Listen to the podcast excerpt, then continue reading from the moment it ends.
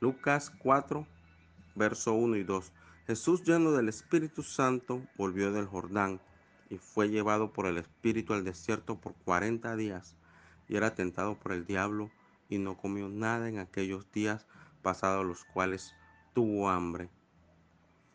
Quizás no podamos sentir como si estuviéramos caminando en un desierto por un suelo de tierra reseca, como si a nuestro alrededor solo hubiese vacío y desolación. Pero hay algo interesante y podemos hacernos esta pregunta. ¿Y si este tiempo de desierto fuese permitido por el Señor? La Biblia dice que Jesús mismo fue conducido al desierto por el Espíritu Santo. Y es interesante porque el verso 1 dice, Jesús lleno del Espíritu Santo volvió del Jordán. Y a veces el desierto es permitido en nuestras vidas para ser transformados, para que Dios deposite en nuestras vidas más de su carácter, sus actitudes, para ser cambiados y transformados. Y Jesús regresó lleno del Espíritu Santo y la Biblia nos muestra que comenzó a revolucionar el mundo en el que él se encontraba. Yo te quiero decir que el desierto también es una forma para acercarnos más a Dios, para buscarlos más, porque Dios tiene planes contigo y conmigo y no los puede hacer de cualquier manera.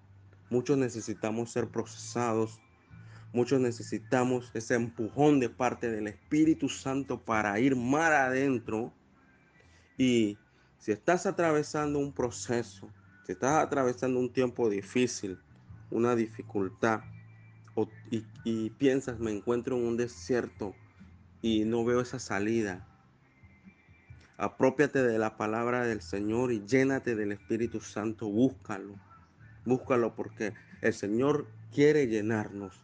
El Señor quiere que cuando pase ese tiempo tú estés completamente lleno del Espíritu, del Espíritu Santo porque hay una gran labor que hacer, donde tú y yo estamos llamados a ser esos hombres y mujeres de Dios, portadores de ese gran mensaje, portadores de esa gran esperanza, porque cuando Él volvió del desierto, dice la Biblia, que sanaba a los enfermos, resucitaba a muertos y predicaba el Evangelio del reino de una manera asombrosa.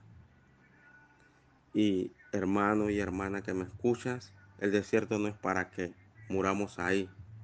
El desierto es para ser transformados y parecernos cada día más al Señor para hacer las cosas a las cuales Él nos ha llamado. Y quiero finalizar diciéndote que sigamos hacia adelante y como dice la escritura que a los que aman a Dios todo obra para bien y sea el desierto que tú estás atravesando, sabemos que en el Señor orará para el bien de la vida de cada uno de nosotros. Dios te bendiga.